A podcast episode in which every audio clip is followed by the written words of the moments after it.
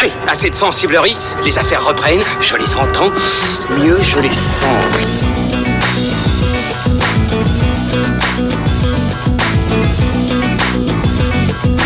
Qu'est-ce que c'est que ce foutoir, mon petit Bernard? C'est l'engin de guerre le plus puissant de tout l'univers. Allez, c'est parti, soyez les bienvenus sur Séance Radio pour cet épisode numéro 14 de fin de séance, votre podcast ciné qui débriefe autour d'un verre les films à l'affiche. Nous sommes de retour au Hurling Pub pour une spéciale horreur malheur consacrée à Sans un bruit et Hérédité. On va parler d'un blockbuster et d'un film un peu plus confidentiel. Je pense qu'on pourrait dire un film indépendant d'ailleurs. C'est plutôt un film indépendant, hein, Tout à fait, Hérédité. oui, oui, on peut le dire. Un Pierre- premier film même. Et oui, on va en reparler. Pierre Delors de fanfootage.fr est là, Eh présent. bien, je suis toujours là, on peut pas se débarrasser de moi comme ça. Ah bah attends, euh, il manquerait plus que ça. Attends. Ilan Ferry et Julien Munoz sont également des nôtres. Tout à fait, exactement. Nous aussi, on est là, on se débarrasse pas de nous. Ça va, Ah, Ilan pas, pas si facilement. Tu vas bien? Bon, toujours. Alors, oh, on va préciser que nous avons que deux micros, donc du coup, eh bien, nous avons Pierre Delors qui joue à Philippe Risoli. tu veux que je fasse sauter le micro dans ma main Allez, bonjour Julien, ça va Salut. Tu vas bien Ouais. Bon, est-ce que vous êtes prêts les amis à vous faire peur À faire tourner la roue de la fortune. Allez, bouh Bon, cette mission, c'est quoi Immense buzz critique et déjà très gros succès au box-office mondial. Sans un bruit est le second film mis en scène par l'acteur-réalisateur John Krasinski qui, après avoir joué dans la version américaine de The Office ou encore réalisé la comédie La famille Hollard qui était sortie directement en VOD, hein, je ne l'ai pas vu, je sais pas d'ailleurs, vous allez me dire autour de la table si vous avez vu ce film-là, s'essaye désormais au thriller post-apocalyptique, thriller horrifique d'ailleurs même, post-apocalyptique, produit par Michael Bay, et oui, dans lequel une famille tente de survivre sous la menace de mystérieuses créatures qui attaquent au moindre bruit. S'ils vous entendent, il est déjà trop tard. C'est le pitch officiel que j'ai essayé de remanier à ma sauce, mais je me suis dit que c'était très bien, ça tenait sur deux lignes, donc je l'ai pris tel quel. Alors, euh, nous, avons, nous avons vu le film il y a quelques semaines déjà, euh, avec, avec Ilan et Pierre. On s'est plutôt bien amusé à la sortie d'ailleurs du film, hein, puisque, puisque on a pu euh, en discuter entre nous, n'est-ce pas Pierre? Oui, bah pour une fois, on s'est spoilé, on a échangé nos avis. Et malheureusement, alors oui, alors je précise quand même pour nos auditeurs que Julien n'a pas vu le film. Non, j'ai pas vu le film. Ah, je suis désolé. Euh, parce que la semaine dernière, je suis venu, mais je n'avais pas fait mes devoirs. Ouais. Je me suis dit que j'allais faire quand même un effort. Et en fait, j'ai fait mes devoirs à moitié. À moitié. Mais si tu as une question, tu es le bienvenu, hein, tu sais. Non, t'inquiète. Bon alors, euh, un concept fort, hein, on peut dire, un concept fort, mais qui malheureusement euh, est sabré au bout de quelques minutes, j'ai l'impression. Euh, ça ne tient, à mon sens, pas du tout la route. Et puis. En fait, je suis un peu embêté parce que je sais pas trop quoi dire sur ce film tellement ça, je, je, je n'y vois aucun intérêt en fait. Euh, J'avais même envie de vous poser la question est-ce que c'est plutôt un, un nanar ou un navet? Je vous pose volontairement la question parce que je sais ce que vous en pensez. Pierre Je pense qu'on peut appeler ça une vaste fumisterie. Euh, ça me fait mal au cœur de dire ça parce qu'effectivement, il y a des bonnes idées. Je pense qu'il y, a une- il y a une vraie envie de John Krasinski de faire quelque chose avec ce film. Oui. Euh, disons que l'expérience dans la salle de cinéma était peut-être un peu à l'image de la, de la petite euh, promotion, le petit truc événementiel presse qu'on a eu Ah juste oui. avant le film. Le cocktail sans un bruit. le cocktail, on était obligé de porter des casques pour n'entendre absolument rien. Fallait, il fallait pas dire un mot. On avait des ardoises pour écrire et demander au serveur. Un vrai truc d'influenceur, si tu veux. Ouais. Donc, euh, bon. Euh, c'était euh, c'était rigolo deux minutes et puis après on s'est tous fait chier et en fait je pense que c'est ex- c'est c'est exactement c'est exactement ce qui s'est passé pendant le film hein. enfin euh, je me sens très cruel de dire ce genre de choses je m'excuse il y a sans doute des gens qui sont bien amusés à organiser cette soirée merci encore Ah, ça, a, ça, a, ça a brainstormé grave. Hein. invitez-nous la, la prochaine fois ou pas mais ou pas pardon Euh, en tout cas, le, le ton cru qui servait était très bon il y a une espèce de chirachi enfin bon bref Oui, Euh, le film. Alors, je m'emporte. Euh, le film, en fait, ça m'embête un peu parce qu'effectivement, il y a des. Moi, je trouve que John Krasinski et Emily Blunt sont assez bons, ils sont très convaincants. ouais, ouais, ouais. Euh, ils sont touchants. Les, le casting qui joue les, les jeunes sont assez bons aussi. Et cette actrice euh, sourd-muette qui joue un des rôles principaux, et mine de rien, c'est suffisamment rare pour le souligner. Maintenant, le, le film commence pas mal et effectivement, le concept est sympa. On peut, au moindre son, cette espèce de créature absolument abominable sortent de nulle part. Euh, ce qui devient un problème d'ailleurs plus tard dans le film. Euh, elle pop comme ça euh, d'une scène à l'autre, même dans des pièces fermées, on se Ouais. demande d'où elles viennent. Ça donne envie de s'y intéresser. Tout de suite, on se projette, on se dit mais tiens, mais comment est-ce que je pourrais, comment est-ce que je pourrais vivre dans un monde pareil. Euh, Et là, surtout, quand on est un peu cinéphile, ça suscite l'imagination. On se dit mais là, il y aurait moyen d'être créatif, il faudrait trouver plein d'idées avec ça, euh, faire. on- enfin, je veux dire, j'ai pas envie de spoiler. J'ai plein de plein de scènes qui me viennent en tête. Malheureusement, je peux pas en parler. Sauf que qu'est-ce qui se passe? C'est que le film tombe dans tous les plus gros poncifs du cinéma d'horreur. Au final, on est face à un spectacle euh, qui est extrêmement basique, euh, qui d'ailleurs tout coule de source. On a, enfin, moi, j'ai pas eu sursauter euh, une seule fois pendant tout le film. Et surtout, ce qui est vraiment absolument impardonnable. C'est que d'accord, c'est en gros c'est son premier gros long métrage. On peut faire des erreurs de mise en scène, on peut se tromper un peu sur certains points, euh, mais par contre qu'est-ce que c'est bête et qu'est-ce que c'est mal écrit quoi. Tellement bête, ouais. En fait, c'est ça le plus gros problème. Hmm. C'est que, d'accord, il n'a pas eu la plus grande imagination du monde, mais on pourrait lui pardonner s'il y avait un petit peu un souci d'écriture, un souci de crédibilité Et de cohérence. et de cohérence. Mais c'est complètement incohérent. Mais Je veux dire, on sortait de la scène, on disait mais et pourquoi ci, et pourquoi ça, et pourquoi ci, et c'était impossible de justifier euh, toutes ces aberrations. Mm. Le, le film est profondément, j'allais dire profondément idiot, je sais pas, mais au, au moins profondément incohérent. Et euh, euh, il y a un truc, alors c'est pas un spoil parce qu'on le voit dans la bande annonce. Euh, Emily Blunt. Emily Blunt. euh, donc on vit dans un monde où il est impossible de euh, faire le moindre bruit. Nous sommes en 2022. Voilà, c'est après l'apocalypse. Hmm. Ces créatures sont sorties de nulle part, d'ailleurs on le saura jamais. Euh, le moindre son, elle débarque, elle vous tue. Hein, c'est aussi simple que ça. Euh, et ben elle choisit de tomber enceinte. Et c'est pas genre un accident. Ah zut, comment on va faire pour survivre Je suis tombée enceinte, on va être dans la merde. Non, elle choisit de tomber enceinte. Et forcément, ça met tout le film en péril. Et c'est complètement idiot. Bah, c'est Et- quelque chose en plus qui est pas présenté au public en fait, euh, où on n'est pas, euh, on n'est pas dans la même dynamique euh, que, que les personnages. Ouais, Julien, vas-y. Je me permets d'intervenir. Euh, J'avais cru comprendre que le film commençait le 89e jour euh, après la- l'apocalypse en C'est fait. ça, ouais, ouais. Donc on peut estimer qu'elle est tombée enceinte euh, avant, non? Non, il y a une ellipse. Ouais, il y, a- il y Voilà. a une ellipse, il y a une ellipse de Ça, temps. ça commence 89e jour, et puis ensuite on la reprend 400 jours plus tard, euh, et elle est enceinte, et on se dit mais c'est la pire idée du monde, meuf, et évidemment tu vas crever comme une débile. Ilan, vas-y. Euh, bah écoute, euh, alors, d'accord. Alors, voilà. La bouche ça va être Voilà, aujourd'hui, j'ai l'impression. Ça, ça va bien se passer, ça va bien se passer. Euh, alors moi à la base le, concept du film m'intéressait parce que il se proposait de répondre à une question, enfin non pas de donner la réponse, mais de répondre de donner une réponse à une question qui moi m'intéresse beaucoup depuis euh, depuis un certain temps, c'est comment mettre en scène la peur. Donc là, on avait un concept fort qui effectivement était de tout passer sur euh, par euh, par le son, en tout cas l'absence de l'absence de son. Donc euh, la première partie, euh, la première partie, j'ai trouvé vraiment pas mal. Il y a un, il y a un côté, euh, il y a un décor qui est bien bien planté. Il y a il y a même un petit côté The Last of Us pour ceux qui connaissent les jeux vidéo avec le avec le le look barbu de John Krasinski, un gosse, etc. Alors on est dans l'Americana, on est dans l'État Ouais. de New York. J'ai vu, euh, ça fait penser à Science de Shyamalan un peu. Il y a un peu de ce côté-là. Ouais. Il y a quelques, il y a, il y a, il y a, quelques, il y a quelques bonnes idées, euh, dont le fait que pour toutes ces personnes justement qui vivent, qui vivent sans faire un bruit, chaque son qu'ils entendent à un moment donné est totalement amplifié, aussi bien pour eux que pour, le spectateur. Donc c'est plein de petites choses, de petites idées comme ça qui sont disséminées par-ci par-là, qui sont, qui sont pas mal. Sauf qu'effectivement, comme, euh, comme le dit Pierre, à un moment donné, le film décide de tomber dans tous les poussifs du, euh, du film d'horreur euh, lambda, euh, avec son lot de son lot de jumpscares, d'incohérences, de, de choses comme ça. Et je trouve ça dommage parce qu'à un moment donné, le film euh, reste euh, sur du concept, sur du high concept movie et ne transcende jamais ça. Et, euh, et ce qui est ce qui est assez euh, ce qui est assez dommage parce que voilà sur le fond encore une fois, il y a des choses qui sont qui sont intéressantes. On pourrait aussi voir les monstres comme une espèce de métaphore de la peur de euh, de ces parents de ne pas pouvoir protéger leurs enfants. Parce que je pense que le film est aussi aussi là-dessus. Le fait que que John Krasinski et Minnie Blunt soient en couple, euh, euh, à mon avis, n'est pas n'est pas innocent, mais aussi c'est un effet pervers qui est que bon bah John Krasinski a, a forcément envie de glorifier un peu euh, sa, sa madame et de lui donner des atours un peu badass, notamment lors d'une deuxième partie qui est qui est un peu euh, qui est un peu grotesque quoi sur sur bien des points. Donc voilà, donc il y a un bon concept, mais malheureusement qui euh, euh, qui finit par être sur euh, sur, sur des rails et qui le qui le rend euh, Anecdotique. Voilà, anecdotique, pas mémorable, pas à la hauteur de son concept et de ses ambitions. Ouais, et, puis, et puis surtout, il y a un moment, si tu crées un univers de film d'horreur, parce que c'est vraiment ça, c'est un univers de film d'horreur, c'est pas juste euh, dans notre monde, un jour, un tueur poursuit une jeune fille, non, pas du tout.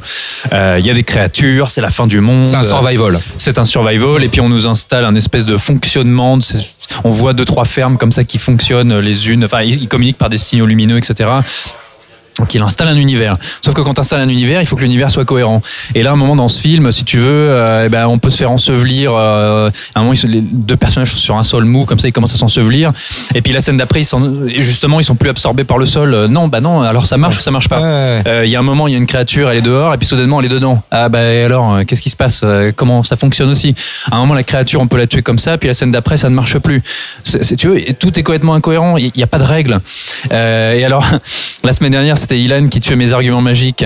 Maintenant, c'est Thomas qui, qui tue mes arguments. Euh, effectivement, je trouve que le film est un espèce de miroir déformé de Science de, Night, de M. Night Shyamalan, euh, qui est un film qui a des problèmes, mais qui je trouve malgré tout très intéressant et très efficace. Et en fait, le film fonctionne euh, quasiment sur le même modèle, avec les éléments perturbateurs au même moment, qui se règlent de la même manière. Et euh, d'ailleurs, le film, le dénouement, euh, est exactement sur Mmh, le même sûr, fonctionnement, la même thématique. Je trouve ça très étrange. Euh, Quand j'ai compris ça dans le film, eh ben, ça m'a ruiné un petit peu le, la fin, même si de toute façon la fin je la trouve euh, naze euh, quoi qu'il arrive.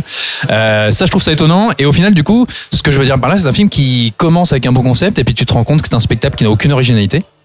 Mais par contre, rappelez-vous, dans la salle, euh, il y avait quand même, euh, c'est une projo presse, mais il y avait aussi pas mal de gens plus grand public qui étaient là. Oui. Euh, mais on sent que ces grosses ficelles pas Bah oui. fines et ces jumpscares bien bateaux et ces grosses recettes qui nous, personnellement, nous saoulent, ça avait l'air de fonctionner très bien. Bah, on- c'est-à-dire qu'on est sur le public du samedi soir, si tu veux. C'est ça, en fait, j'ai l'impression quand même. Et, euh, et malheureusement, C'est pop- euh, popcorn, quoi, tu vois. C'est c'est euh, c'est tu- popcorn et il faut mettre son cerveau sur pause. et C'est ça, voilà. c'est- Oui, pas dans le bon sens du terme. Si j'étais un peu de un peu de recul et par rapport à ce que tu regardes. Non, mais même, même dans, même dans l'esthétique, le film est, est assez. euh, C'est du déjà vu. Il n'y a aucune véritable recherche, recherche euh, esthétique. C'est euh, un film, effectivement, un film de série B, comme on en verrait euh, n'importe voilà, dans, n'importe quel contexte, comme on en voit à l'appel, etc. Et ce qui, moi, moi, pardon.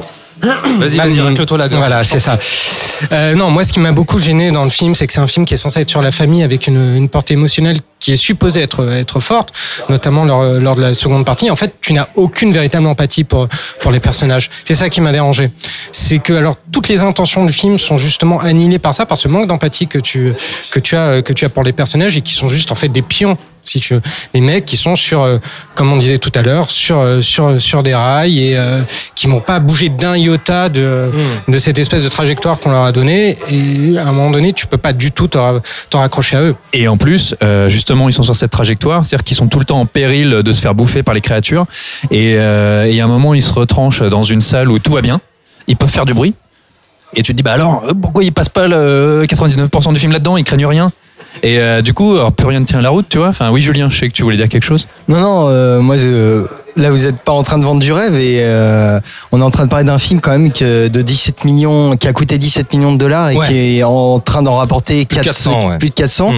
Et en fait, bah, bah, je me demande d'où, en fait, d'où vient le succès. Est-ce que c'est un film concept bah, qui est, c'est tr- qui est, comment dire, qui a été très très bien vendu ou euh, enfin parce que là de, de Non, mais ce en que fait- vous en parlez c'est un très mauvais film qui a pas vraiment de qualité donc En euh, fait, t'es sur un terrain connu. C'est-à-dire qu'il n'y a aucune surprise. Ça, ça remplit euh, son contrat, euh, voilà, mais ça ne va pas chercher plus loin en fait. Ça, ça- c'est comme disait Pierre, ça, ça, ça n'approfondit pas et ça, ça ne cherche pas une certaine cohérence. Et euh, même dans la dernière partie, euh, je pense qu'ils en, en avaient plus rien à foutre. D'ailleurs, ça se voit. Il suffit d'avoir le plan final en tête. euh, pardon, mais, Mais euh, est-ce que vous pensez que les gens fantasment le film qu'on leur a vendu ou ils, ils apprécient vraiment le film qu'ils qu'ils voient vous avez 4 heures. Alors là, Voilà. c'est- Si, vous avez, vous avez voilà, Il y a un, un syndrome qui est le, le syndrome du, du film concept, c'est-à-dire qu'on te vend un concept et on ne veut pas aller Oui, au-delà voilà. au-delà de ça. Donc c'est juste ça. Et ce qu'il y a, c'est que c'est aussi un film qui est ouvert à d'éventuelles à d'éventuelles suites, euh, qui peut être décliné de plusieurs euh, manières possibles, comme c'est le cas avec euh, avec The, euh, The Purge. Qui est un film concept qui est maintenant décliné sur quatre euh, sur quatre films. Sans un bruit, tu peux en faire euh, tu peux en faire deux, trois suites exactement sur le même canevas. C'est un peu euh, Ouais, mais tu sais que Krasinski, maintenant, il est en odeur de synthé chez Paramount, donc il est sur un nouveau projet de science-fiction désormais, euh, qui est un truc sur Mars. Euh, et euh, j'ai lu aussi que le, le, le boss de Paramount, lui, alors, avait pour ambition de faire une suite à Sans un bruit. oh, mais ça m'étonne pas. Voilà. Voilà le- le- ce, qui, ce qui nous attend. Mais ce qui est, euh, ce qui est très dommage parce qu'en fait, euh, au bout d'un moment, en fait, tu sais pas comment il va. te- Enfin, tu sens qu'il ne sait pas comment il va terminer son Oui, film. c'est ça, ouais. C'est qu'il a un bon concept, que le film aurait pu être un bon court métrage, voire moyen métrage. Assez, assez Ouais, c'est vrai, c'est vrai, ouais. Un bon exercice de style, sauf qu'il n'y a pas vraiment de style et il n'y a pas vraiment de recherche sur ce qu'il veut faire de ce qu'il veut faire du concept. Bon, bah voilà, je pense qu'on a tout dit. Hein.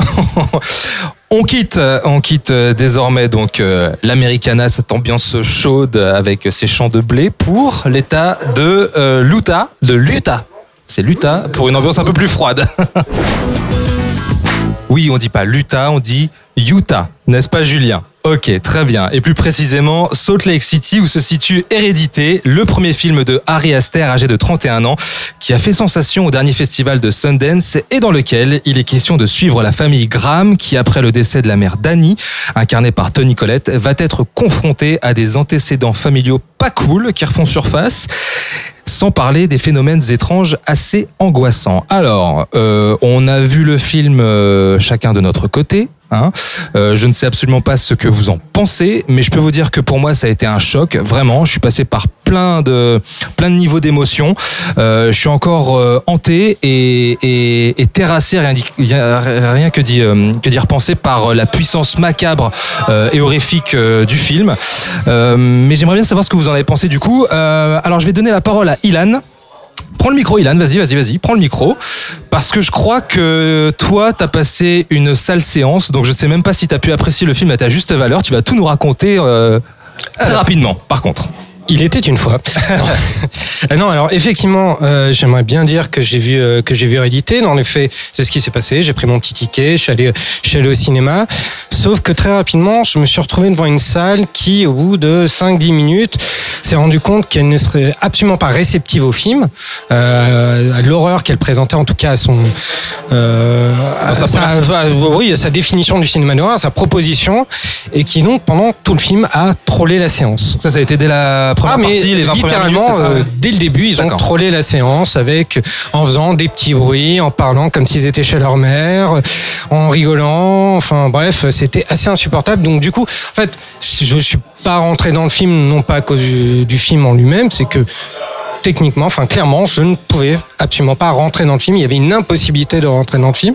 Ouais. Et on peut se dire généralement dans ces cas-là, quand tu as quelques éléments perturbateurs, tu leur dis bon écoutez calmez-vous, ou, peu importe. Mais euh, le problème c'est que c'était généralisé à toute la salle. D'accord, ok. C'est un truc qui, euh, qui est assez étonnant et qui est pour moi assez euh, représentatif d'un d'un phénomène, euh, de, enfin d'un phénomène général, qui est à savoir que aujourd'hui le public est conditionné, Hmm. véritablement conditionné à n'être réceptif qu'à un certain type de film d'horreur. Ah, c'est compliqué pour le cinéma d'horreur au cinéma Voilà. hein. Mais- à être euh, à être euh, voilà à être réceptif que de sur des paranormal activity des euh, des conjuring des films qui répondent à certains ouais. codes auxquels euh, eux rép- eux répondent aussi à leur manière mais dès que tu as un film qui sort un peu des sentiers battus qui qui est une véritable proposition de, de cinéma qui joue beaucoup plus sur l'ambiance euh, sur des choses plus viscérales et Comme moins, les, euh, justement. comme les euh, comme les Comme les hérédités Hérédités, ouais. et comme l'a été il y a quelques années aussi The Witch Oui. qui est un film d'horreur euh, aussi très très contemplatif, très dans l'ambiance, etc.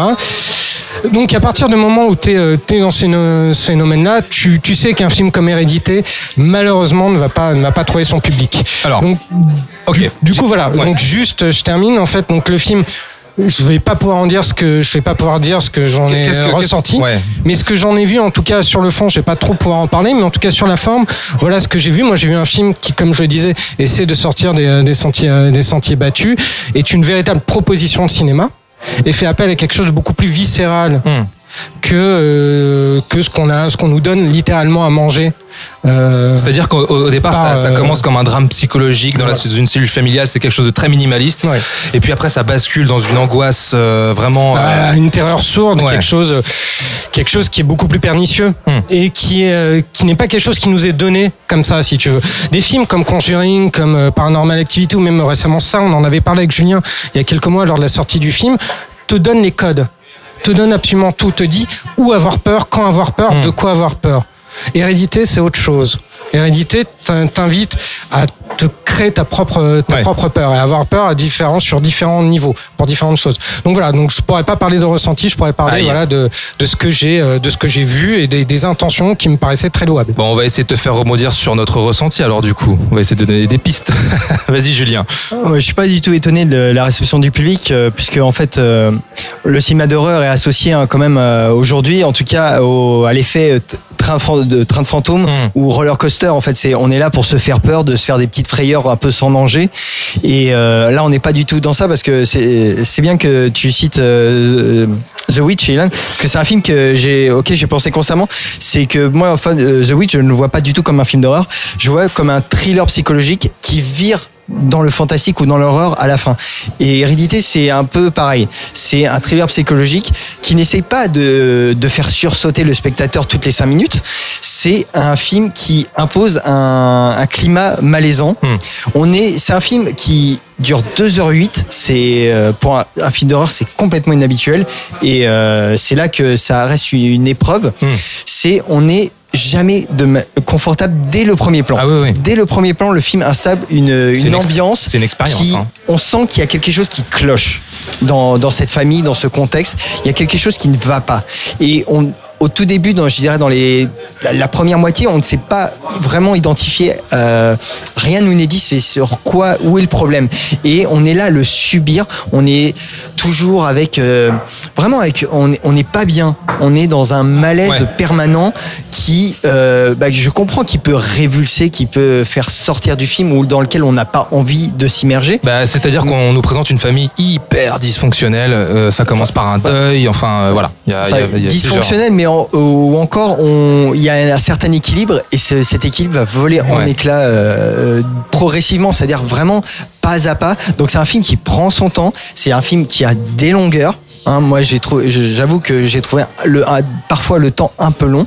C'est un peu le défaut du film. Que, mais mais c'est au service quand même du, d'une démarche, d'une mécanique qui va aller crescendo et qui, dans son bah, je veux dire son dernier quart d'heure euh, ne va plus euh, lâcher le spectateur et euh, qui va vraiment là plus lui donner ce qu'il attend, même si euh, euh, on n'est pas justement dans ces euh, clichés du, film d'horreur, dans ces mécanismes de la peur facile. Je veux dire, le film n'a aucune, aucun jump scare. C'est, il n'y a pas le, une montée de son qui va vous ou il y en a ou alors s'il y en a un peut-être mais sinon c'est il y a mais il y a un travail sur le son justement il y a un travail qui est là pour installer une ambiance lourde pesante et qui qui ne ménage pas le spectateur donc c'est pas un film agréable à regarder c'est un film qui mais qui est là pour installer euh, le spectateur dans un dans un état d'esprit pour après pouvoir justement euh, l'effrayer avec trois fois rien. Il y a vraiment des effets.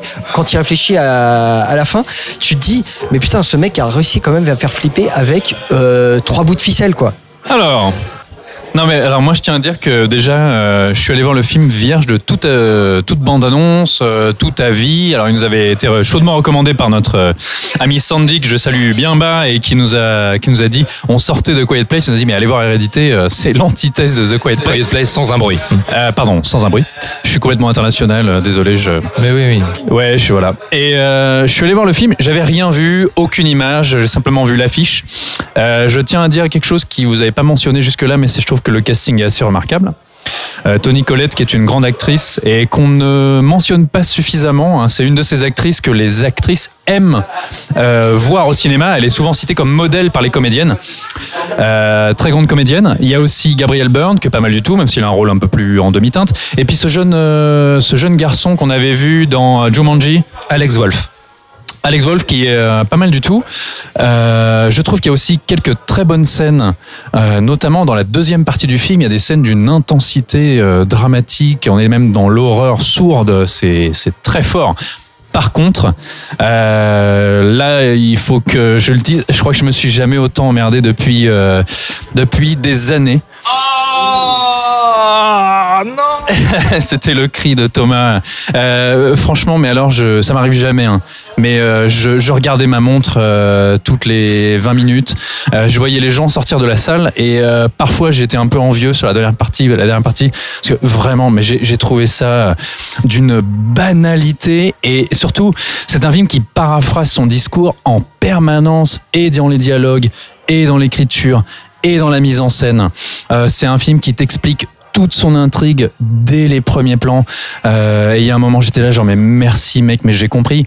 Et euh, oui, alors il a cette espèce de de problème de, de, de... En fait, de toute façon, c'est un film aussi sur le passé qui ressurgit, les traumas de... Parce que c'est une grosse métaphore, en fait, je pense, une grosse allégorie. Je sais pas quel est le parcours de ce jeune réalisateur. Et d'ailleurs, je dis jeune réalisateur, quand le film a commencé, dès les dix premières minutes, je me suis dit, tiens, ça c'est un mec qui doit être assez jeune et qui a pas fait grand chose parce que ça sentait le travail de gars qui débute euh, et alors il y a des il y a des tu vois par exemple la, la, la mère elle passe son temps à faire des maquettes.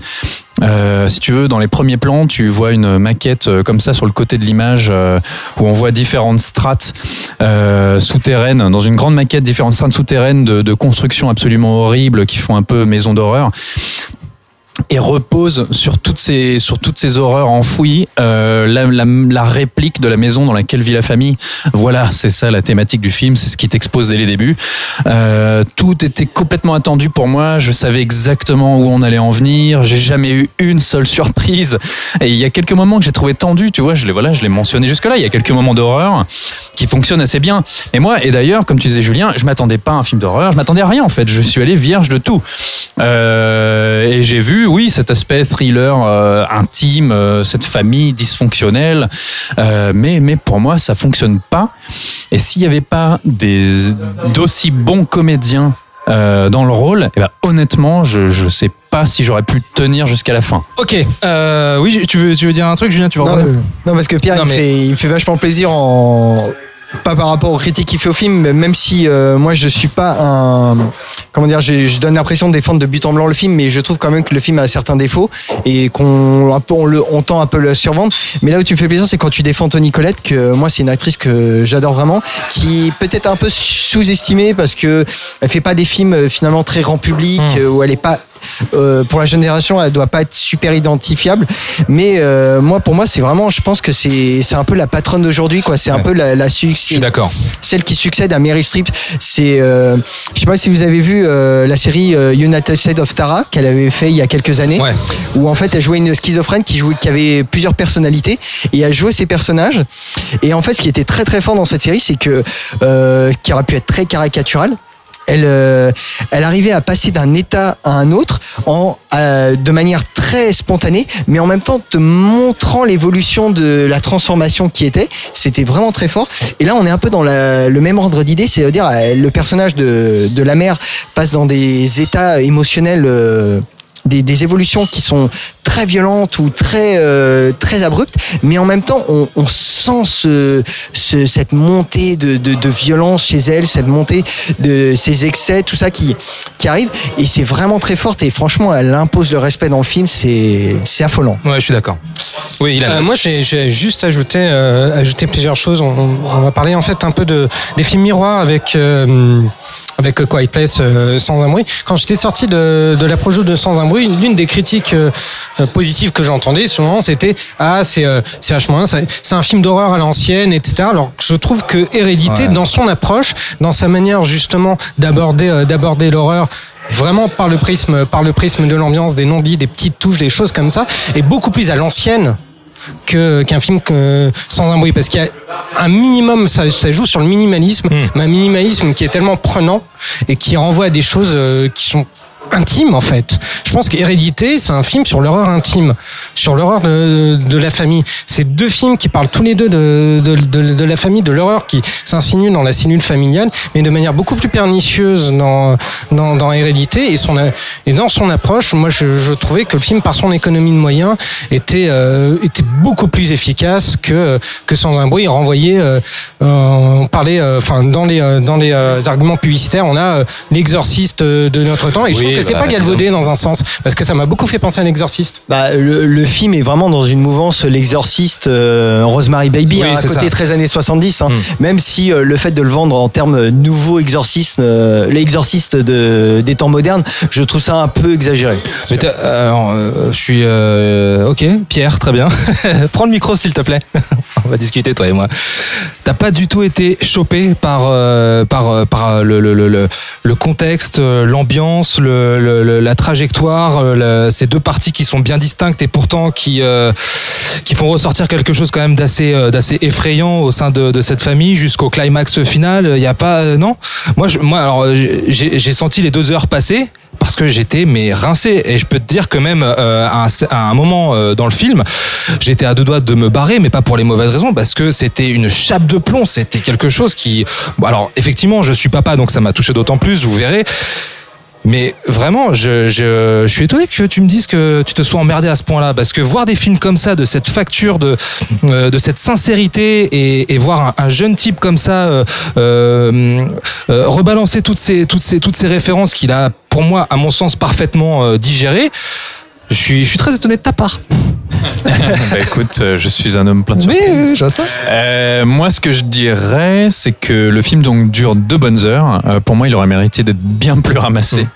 Euh, il, il aurait duré ne serait-ce qu'une heure. Je- Oh. Il aurait sans doute été plus pertinent. Et je vais te dire pourquoi. C'est pas la peine de faire les gros yeux. non, mais ok, je, fais-moi penser à plus de payer de coups, puis voilà. non, je, je pense que c'est un jeune réalisateur qui est alors effectivement très honnête dans sa démarche, qui essaie de se positionner dans un cinéma d'horreur qui ne fonctionne pas sur les codes du gros cinéma d'horreur blockbuster, qui est aussi The Quiet Place.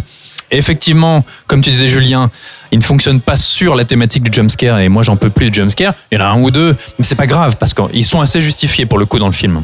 Oui. Simplement, euh, quand je disais que c'était un jeune réalisateur euh, et que je l'ai très vite, très vite compris, euh, je trouve que c'est un film qui ne sait pas exactement où il va. Euh, il y a en fait une foule d'idées visuelles qui parfois, selon moi, n'ont pas nécessairement de cohérence par rapport à l'histoire et qui me paraissent un petit peu gratuites, ou alors un peu trop simples, un peu trop basiques. Ok, il reprend les mots. Notamment, attends, notamment cette idée du tilt shift, donc cette espèce d'effet maquette quand on voit euh, la, la, la véritable maison des, Alors, des- faut expliquer ce que c'est le protagoniste. protagonistes. C'est une image vraie avec un flou autour qui rend euh, l'image un peu miniaturisée. Voilà. un peu, un peu miniature, un peu maquette. Donc on est, de toute façon, c'est un film qui est en permanence dans la mise en abîme, hein, euh, puisque le film S'ouvre, oui. d'ailleurs là-dessus. Euh, je, je trouve que c'est un film qui ne sait pas toujours dans quelle direction il va, qui en fait trop, qui est trop long, euh, et quand, à chaque fois qu'il y avait un moment parce qu'il y avait un moment vraiment je enfin je, piquais du nez c'est un, peu fort mais il y a des moments vraiment je m'ennuyais et je et je, je soupirais un peu et euh, j'ébaillais quelquefois. Et à chaque fois que le film me recaptait parce que soudainement il y avait quelque chose qui, qui, qui attirait mon attention parce qu'il y avait une scène avec euh, un moment dramatique ou un moment horrifique assez puissant et bah bam, on repartait dans euh, des plombes et des plombes de, scènes à rallonge où pour moi il se répétait. Et puis il, il effectivement il y a un aspect un peu contemplatif dans ce film. Mais il, laisse sa caméra euh, balayer pendant des heures les mêmes pièces ou encore une fois, il te cache, euh, il te cache, mais non, pas du tout. Il te balance dans la tronche, notamment avec ses maquettes, euh, les clés de compréhension de toutes les scènes, de tout le film. Euh, moi, je trouve qu'il en fait trop. Il avait, il avait trop envie de. Et des fois, les images sont assez belles. Il y a quelques images assez fortes. Mais moi, je, je pense qu'il a, il a fourré tout ça dans un gros film euh, et que ça mériterait d'avoir été euh, bien plus euh, bref, plus de coupes et, Ah, euh, et sans doute plus d'économie de moyens. C'est étonnant ce que tu me dis parce que tu vois, je suis en train de me, me, me revoir hier dans la salle et quand je suis sorti, j'ai, j'ai, euh, je voyais pas quoi jeter tellement j'ai été, euh, j'ai scotché par. euh, par, cette histoire, par ce- cette, trajectoire, des personnages, par ce qu'il arrive à dégager, ce que, ce réalisateur arrive à sortir des acteurs. Putain, sans déconner, c'était fort et oui, cette qu'est-ce que je peux dire? Cette ce, ce drame, ce drame euh, psychologique qui vire, euh, qui vire euh, à l'angoisse pure, qui est pour moi maîtrisé de bout en bout. hein. Sincèrement, je voyais pas quoi jeter, hein. vraiment. hein. Ouais, Julien. pour euh, pour me mettre un peu du côté de Pierre, pour juste pour trouver un peu des défauts, euh, on peut dire quand même que la deuxième partie, l'ésotérisme de la deuxième partie est un peu gratuit quand même. On a une explication qui tombe un peu comme ça sur un sur sou. Mais comme moi, elle amène une deuxième partie quand même où tu as un final euh, qui fonctionne du, du début jusqu'à la fin. Moi, ça m'a pas posé plus de problèmes que ça. Mais c'est vrai que euh, il il sort un peu cette carte euh, de l'ésotérisme, un peu comme ça, de, de, il a sur son chapeau, ce qui fait que bon, peut-être voilà, on peut être, euh, on peut ne pas marcher. euh, Alors, je, vais, dans je, vais- cette je suis désolé, partie. je vais, je vais spoiler, mais c'est vraiment un mini, mini spoil. C'est-à-dire que cette euh, fameuse, euh, cette fameuse carte ésotérique dont tu parles, pour moi, elle est parfaitement cohérente parce qu'il y a, à un moment donné, il y a une micro-séquence pendant les funérailles de la grand-mère avec la gamine qui, à un moment donné, capte le regard d'un des, d'un des invités qui tout de suite pour moi raccroche les wagons euh, avec la fin et avec ce qui se passe par rapport euh, au passé de la mère, de Tony Collette, etc., etc. Et pour moi, c'est parfaitement cohérent en fait. Je trouve, je trouve le film assez bien vu sur le caractère, euh, on va dire, toxique de la famille, parce que c'est quelque chose qu'on ne veut pas voir et qu'on ne veut certainement pas voir dans un, euh, dans un film. Et ne le montrer comme ça de manière, de manière aussi crue et de manière aussi frontale, j'ai trouvé ça assez couillu. Et voilà, on parle, encore une fois, moi je parle pas de ressenti, je parle de ce que de ce que j'ai pu euh, de ce que j'ai pu en recevoir euh, dans ce dans ce contexte pa- particulier. Mais il y a toute cette proposition, tout ce tout ce côté malaisant dont parlait euh, dont, dont- parlait Julien que je trouve pas rafraîchissant, mais justement qui détonne tellement dans le paysage horrifique qu'on devrait qu'on devrait justement rien que pour ça on devrait dire que Hérédité est vraiment un bon film. Ce sera le mot de la fin pour Ilan, tiens. Nah. non, non, mais euh, euh, voilà, bon, euh, t'as parfaitement le droit, Pierre. Hein, c'est ton choix, c'est ton droit. Non, mais le film est un peu chiant, c'est Ok, tout. bon, d'accord. Et alors pour terminer, tu vois, moi par exemple, tu disais, Ilan, que toi, tu as eu beaucoup de soucis par rapport au public qui était à côté de toi. Bah écoute, moi j'ai été très surpris parce que pour l'anecdote, j'ai eu, à un moment donné, j'ai vu débarquer euh, 10 gosses, enfin 15 ans, tu vois. Je me suis dit, putain, la séance, ça va être foutu. Et ben non. Ils sont restés, tu vois, et ils ont pas moufté. Personne n'a moufté. Comme quoi. Moi je suis sûr qu'ils ont été payés par Julien justement pour me pourrir la séance. Bon voilà, Hérédité euh, est dans vos salles, euh, à vous de voir. Soit vous êtes plutôt euh, sans un bruit euh, mainstream, soit vous êtes plutôt dans euh, Quiet, euh, Hérédité, pardon, euh, quelque chose d'un peu plus, de, euh, qu'on va- on va dire, euh, avec une facture un peu plus noble. Mais un peu plus relou. Allez, fin de séance, le podcast c'est maintenant terminé. Rendez-vous sur euh, séanceradio.fr, SoundCloud, Podcast Addict et toutes euh, les autres applis podcast évidemment. Hashtag fin de séance sur les réseaux sociaux pour nous suivre et pour nous retrouver, c'est très très simple. Pierre, à très vite. Ben oui, à très vite. Ce podcast n'a pas duré si longtemps, contrairement à Hérédité. Oh, t'es mauvais. Eh non, mauvaise foi, mauvaise foi, pardon. On te retrouve sur fanfootage.fr. Yes. Et sur Twitter, fanfootagefr. Ilan et Julien, à très vite les amis. À bientôt. Salut. Euh, la semaine prochaine, vous serez des nôtres. Oui. Oui. D'ici là, sur cinevibe.fr. Et Cinevibe FR sur Twitter. Exactement. N'hésitez pas à commenter, partager, liker. On apprécierait beaucoup effectivement si vous partagiez à fond ce podcast. Euh, et quant aux commentaires, bah, n'hésitez pas, on répond à tout.